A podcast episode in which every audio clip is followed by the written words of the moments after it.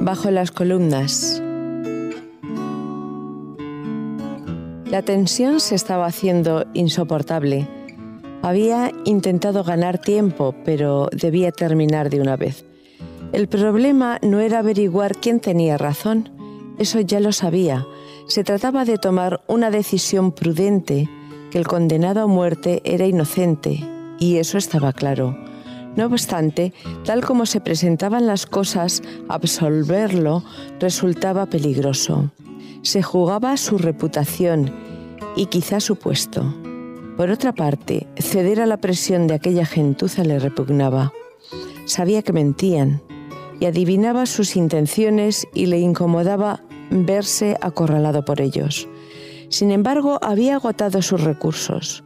O se pronunciaba en favor del acusado o lo abandonaba definitivamente a merced de la chusma. No podía seguir postergando su decisión. Tenía que tomar posición ante Jesús y esto podía perderlo. Exasperado por la insistencia de los acusadores y por su propia impotencia para resolver un caso que le había parecido de poca monta, Pilato ya no sabe qué preguntar a aquel hombre extraño cuyo lenguaje no llega a entender. Por si se trata de un desequilibrado, intenta halagarlo en sus manías. Así que tú eres el rey de los judíos. Pero el reo contesta, ¿dices eso por iniciativa propia o porque te están presionando? Ese hombre está muy cuerdo. Pilato se irrita por su falta de perspectiva. Humillado por haberse dejado atrapar en una querella de fanáticos, estalla. Tu gente los sacerdotes que te han entregado a mí dicen que te las das de rey. ¿No oyes lo que testifican contra ti? El alto clero local había pronunciado una sentencia de muerte sin tener poder suficiente para ejecutarla. Necesitaba obtener de la autoridad competente su legalización y por eso había obligado a entrar en escena al procurador romano. Sin embargo, a pesar de su alto cargo, este será apenas un acto secundario obligado a hacer de juez en aquel simulacro de juicio. Los denunciantes eran miembros del Sanedrín, es decir, los representantes oficiales de la religión de más notorio arraigo en el país. Por razones que el procurador no tardará en descubrir, aquellos religiosos estaban incitando a las masas a pedir la crucifixión de un hombre cuyo delito había sido abrir los ojos del pueblo a la falsedad de sus directores espirituales y predicar una vivencia de la fe más fraterna y auténtica. Lo condenaba a la muerte porque él había condenado su vida. Muchos de los presentes podrían citar de memoria sus revolucionarias palabras amad a vuestros enemigos, haced el bien a los que os odian, bendecid a los que os maldicen, orad por los que os maltratan y os persiguen. Entonces, ¿tú que pretendes ser rey o no? Jesús lo mira a los ojos y dice, es cierto que quiero reinar, pero de otra manera. Si mi reino fuese como los demás, hubiera tenido soldados para defenderme. Mi cometido es el de llevar adelante la causa de la verdad en el mundo. Por eso el que está a favor de la verdad me escucha. ¿La verdad? ¿Cómo podía defender la verdad un hombre en aquella situación? Pilato no pudo evitar una mirada a las manos de Jesús. Tú me factas, aprisionadas por gruesos cordeles a la altura de las muñecas. ¿Por qué no procurar más bien defenderse de sus acusadores para salvar el pellejo? ¿Qué le importaba a nadie la verdad? Y entonces lanza al aire su famosa pregunta. ¿Qué es la verdad?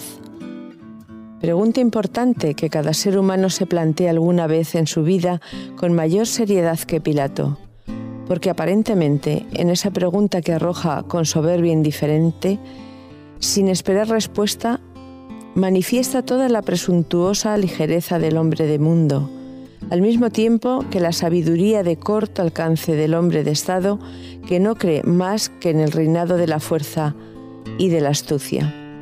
Su reacción es la del escéptico que presume de no creer en nada, de que no existe ninguna verdad o de que es imposible conocerla, del que solo profesa la fe que debe fingir por su cargo, la fe en el culto al imperio y al emperador. Mirando condescendientemente al enigmático reo desde su superioridad de alto funcionario y de europeo liberal, le propone un trato, una pequeña mentira útil para acabar con el litigio. Dime que la acusación que te hacen es falsa y te soltaré. ¿Es cierto que te consideras rey? El contraste entre el representante del imperio romano y del reino de la verdad es manifiesto. Por un lado, el procurador encarna la autoridad que abusa de su poder. El interés, si hace falta, la violencia, decidirán el caso y la razón de la fuerza por encima de la fuerza de la razón. Por otro lado, Jesús encarna el destino de los mártires víctimas de su autenticidad desde Abel hasta hoy. ¿Qué otro destino puede esperar un acusado indefenso frente a un poder absoluto y unas masas manipuladas que exigen su muerte cuando solo tiene de su parte la verdad? ¿Qué es la verdad? Pilato se desentiende del tema. En su interrogatorio solo ha pretendido averiguar la peligrosidad del reo. Al contrastar que éste no aspira al poder, ya no se preocupa por lo que pueda decir. Jesús también se calla. Si Pilato hubiese sido un pescador, una mujer pública o un cobrador de impuestos, Jesús hubiera llevado su análisis un poquito más lejos, como lo había hecho la noche anterior, y le habría dicho, yo soy la verdad, el camino y la vida. Pero el procurador no hubiese entendido el significado semejante de las palabras. Se consideraba demasiado culto para creer que podría aprender algo de un prisionero. Además, como político le interesaba más la opinión pública que la de un solo individuo. Y así cometió el error de su vida, no prestar oído al pensador más profundo e influyente que jamás tendría el imperio. Extraña paradoja del destino. El nombre de Poncio Pilato solo será recordado en la posteridad precisamente por haber infravalorado aquella mañana de primavera de principios de los años 30 al misterioso detenido que sin figurar siquiera en los anales oficiales llegaría a ser el centro de la historia. Aunque el gobernador era sin duda un profesional competente capaz de ser justo en su parodia de juicio, no llegó a dilucidar la veracidad de su interrogado, simplemente por no prestar atención a sus respuestas. Si en un momento dado optó por defenderlo frente a sus acusadores, fue menos por respeto hacia él que por odio contra ellos. El miedo a cometer un error táctico y a que sus enemigos lo denunciasen al César le harán ceder ante la presión sus propias estratagemas, aplazamientos, vacilaciones y medidas intermedias lo arrastrarán de concesión en concesión por la pendiente sin retorno de la injusticia. Ahora no le quedan más que dos alternativas, o ceder vergonzosamente después de tanta resistencia o asumir el riesgo de enfrentarse a la clase dominante del país. En cualquier caso, quiere deshacerse de su reo como sea si es posible obteniendo su absolución, aunque tenga que recurrir al tormento físico. Y así envía a Jesús para que lo flagelen. Al hacerlo pone en marcha el turbio engranaje de la violencia que lo arrastrará inexorablemente hasta un cruel desenlace. Porque los sacerdotes no se contentarán con tan poco. Esa solución no bastará para alejar a Jesús de su horizonte. Aun después de desfigurado, su serena presencia seguirá interpelándolo como exigiéndole que vaya hasta el final de su honradez o de su cobardía. Y eso es lo que hará liberando a Barrabás, el criminal, y castigando al inocente que estorba. He aquí el hombre. También se le escapa el alcance de su proclamación. No se da cuenta de que acaba de enunciar la verdad en cuya existencia no cree. Está invitando a todo el mundo a ver en Jesús al representante de la humanidad sufriente y humillada. El hombre, abandonado por quienes dicen estar de su parte, traicionado por los suyos, flagelado por los poderosos y manipulado por los que pretenden ser los representantes de Dios. Jesús es ciertamente el hombre con mayúsculas de dolor anunciado por los profetas, venido para asumir la condición humana hasta lo sumo e intentar salvar a la humanidad de su deshumanización. Pero allí, a los ojos de todos, no hay más que un condenado a muerte ante el que unos se ensañan y los demás se inhiben. Si liberas a este hombre, no eres amigo del César. Por fin, alguien ha encontrado el punto vulnerable de este funcionario acorralado. Su destino como magistrado romano dependía del favor del César. Una acusación de infidelidad política hábilmente presentada por abogados expertos podía llevarlo a la perdición. Aturdido por la presión de los acusadores y por la confusión de sus propios sentimientos, no sabe qué hacer.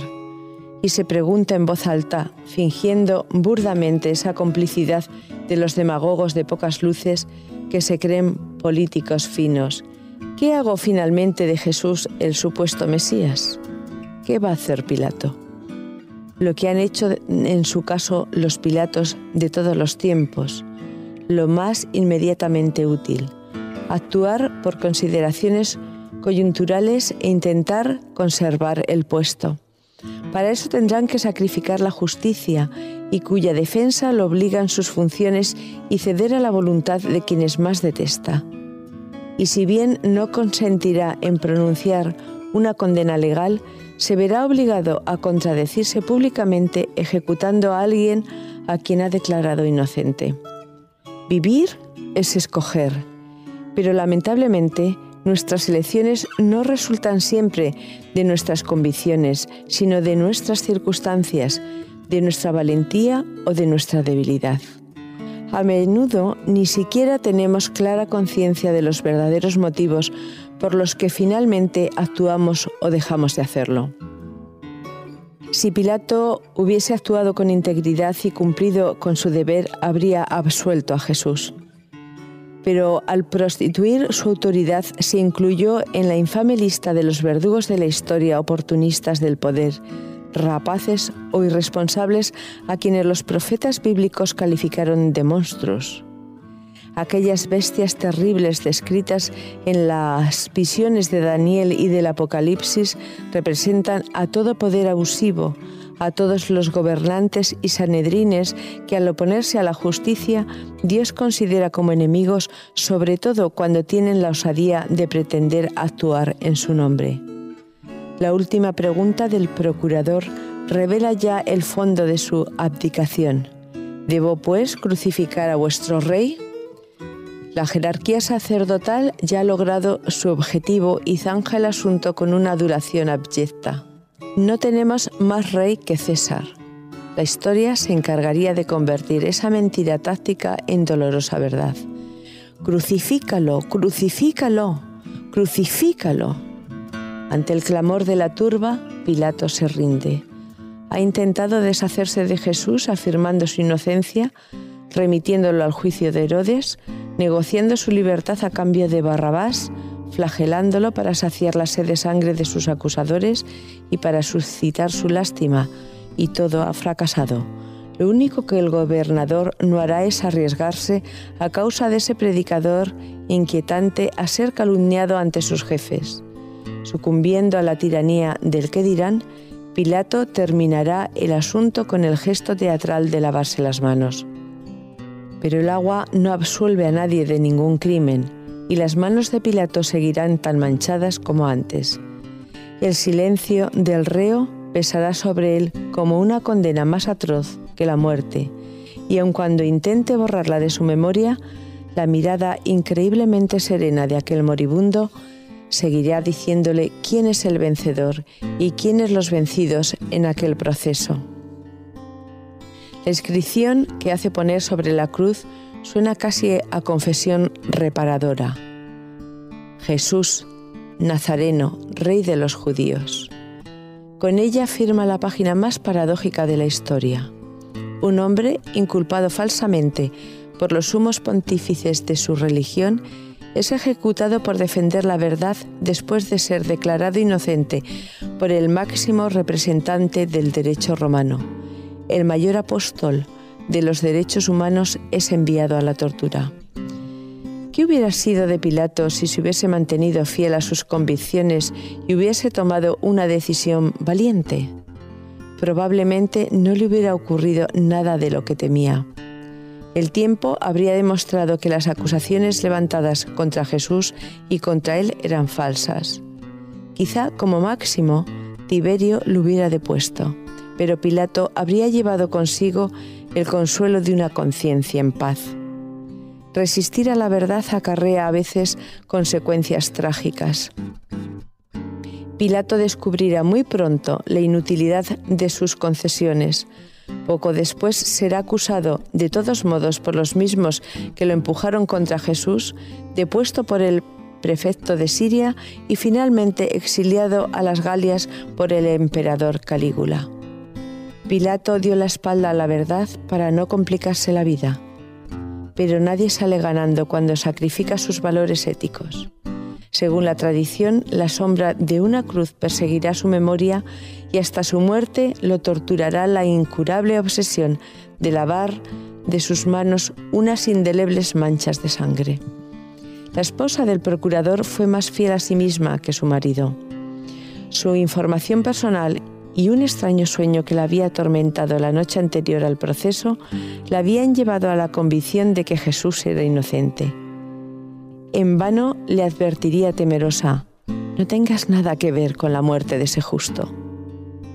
Una antigua leyenda dice que en su sueño, Prócula había oído como de siglo en siglo en todas las lenguas se repetiría que Jesús padeció bajo, bajo Poncio Pilato. Por desperdiciar la verdad, la memoria de su gesto se perpetúa a través de los tiempos en una de las plegarias más repetidas de la humanidad, el credo. De este modo paradójico, el nombre de Pilato atestigua que con Jesús Dios ha entrado efectivamente en el tiempo y en el espacio irrumpiendo en la vida de seres humanos de carne y hueso como nosotros, y que su verdad nos interpela a cada uno como un día interpeló aquel comandante de plaza. Desgraciadamente, la verdad espiritual capaz de transformar su vida fue tratada por él como por tantos otros antes y después, despreciada, ridiculizada, acallada, negociada, eliminada y sepultada. No haría falta esperar mucho tiempo, sin embargo, para descubrir el desenlace de aquel desigual conflicto, ni para revelar el enlace inimaginable de aquella muerte sobre tantas vidas. Nadie podía saber que Dios estaba llevando a cabo sus designios por encima de la corrupción del derecho, la impostura del clero y los errores de Pilato.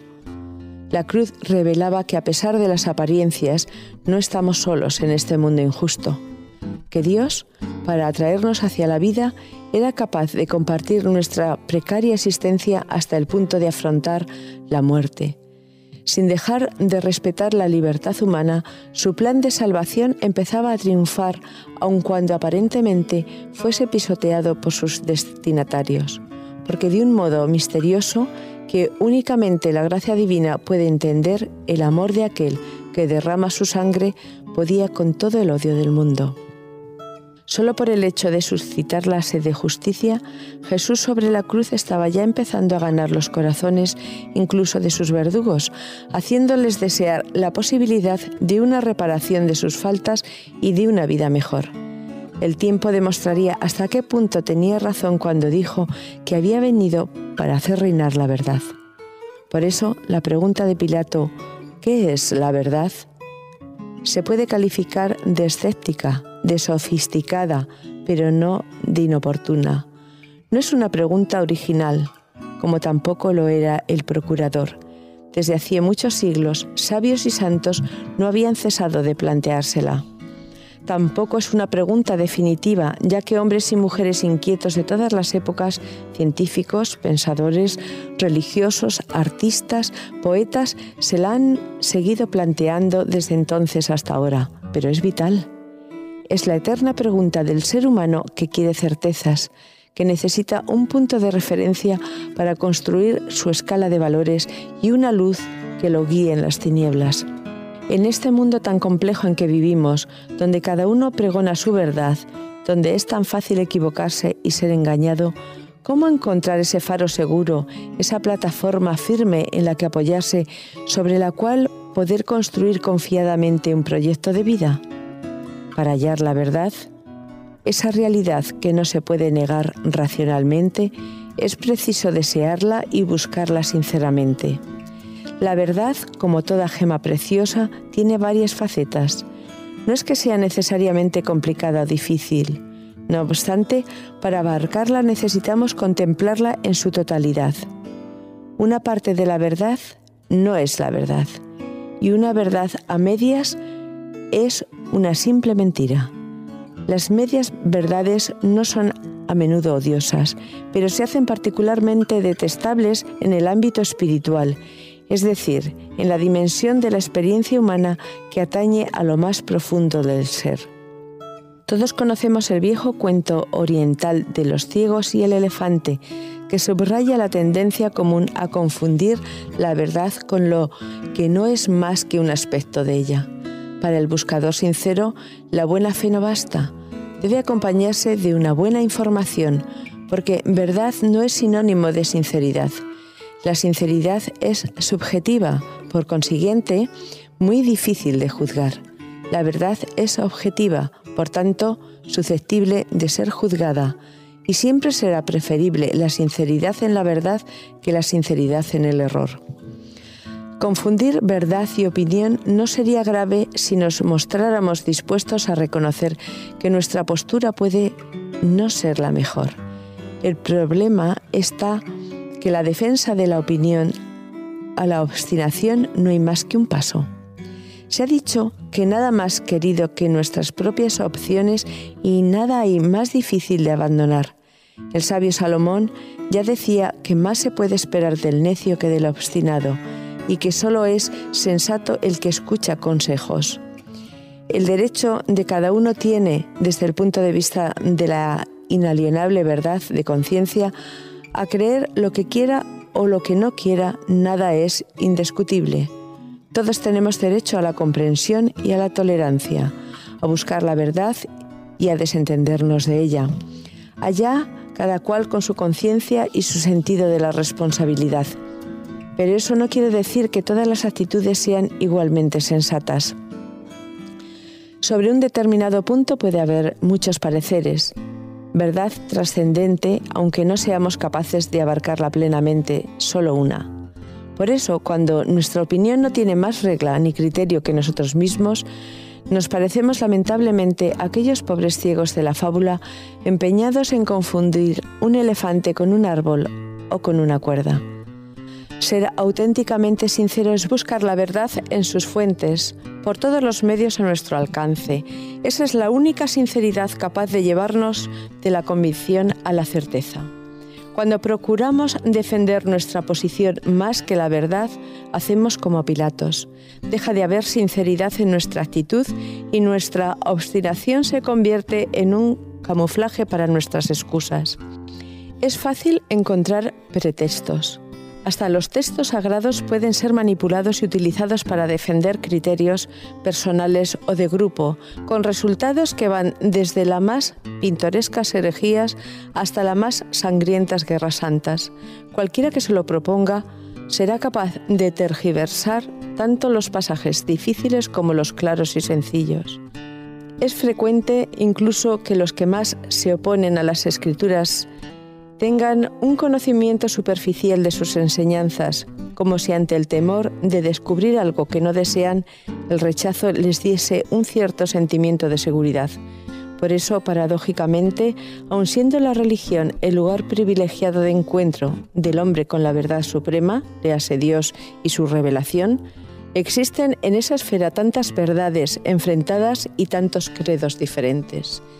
Y es que la obstinación y la insinceridad ciegan, el error esclaviza, los errores personales o históricos que nosotros llamamos nuestras verdades, convertidos en prejuicios tradicionales o dogmas, encadenan a los seres humanos a posiciones que coartan su libertad y, lo que es peor, también la ajena.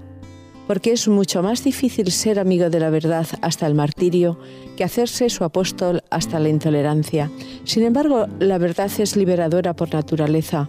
Jesús dijo, conoceréis la verdad y la verdad os hará libres. De ahí que la fidelidad a la verdad solo sea comparable a la fidelidad de la brújula al polo. Fijar la aguja para sí o para otros es peligroso por fidelidad a su cometido, la aguja debe ser siempre libre. Eso puede parecer muy simple, pero el hecho de que algunas verdades sean muy elementales no les resta ni un ápice de su valor. Si Dios no existiera, la verdad en el ámbito religioso y moral sería relativa. Pero si existe, Él es nuestra referencia última. Nuestros esfuerzos al margen de Él conducen necesariamente a verdades humanas todas relativas, por eso necesitamos prestar oído, además de a la naturaleza y a la conciencia, a, la a la revelación que Jesús vino a difundir, esa luz verdadera que alumbra a todo hombre que viene a este mundo. La luz que permite descubrir y afrontar la realidad de un modo más realista. A diferencia de la verdad eterna de la razón buscada por los filósofos, esta verdad no es un conocimiento teórico sino existencial que compromete al ser entero. Es una vivencia práctica, experimental, que nos libera de nuestros temores y permite nuestra realización plena. Además de convencernos, nos transforma. Por eso no basta conocerla, hay que vivirla. Todos los que la siguen, a medida que su vida se pone en armonía con ella, pasan de la búsqueda por poseer la verdad al deseo imperioso de que la verdad los posea. Desde aquel encuentro bajo las columnas, el proceso de Jesús continúa, así como su testimonio en favor de la verdad. Y aunque muchos no llegan a tomar conciencia de ellos, todos nos preguntamos alguna vez en la vida como Pilatos, ¿qué haré de Jesús, llamado el Cristo? Cada vez que lo condenamos sin haberlo escuchado, o no vamos hasta el fondo de nuestras convicciones porque tenemos miedo o porque nos resulta más cómodo ser prácticos que consecuentes, cada vez que a pesar de nuestras buenas intenciones no nos atrevemos a pronunciar a pronunciarnos por la verdad cuando comporta algún riesgo y tendemos a aplazar nuestra decisión o a buscar escapatorias cada vez que acallamos la conciencia diciéndonos que para evitar conflictos hay que saber esperar y hacer concesiones y cada vez que llamamos prudencia a la debilidad y a la paciencia o a la cobardía, estamos obrando como piratos. Hoy como entonces, quienes no desean comprometerse siguen prefiriendo el respaldo del poder y de la mayoría. Por ser arriesgada, la verdad que bebe en las fuentes siempre es minoritaria y por lo tanto solo se atreven con ella los valientes. Como es independiente del número de sus adeptos, como no se decide por votación ni se deja imponer por decreto ley, ni se adopta por aclamación popular, no suelen tenerla las masas ni sus dirigentes. La sigue teniendo Cristo, y al igual que Él, sus seguidores son tratados a menudo como locos, a veces como héroes e incluso como mártires y siempre como disidentes.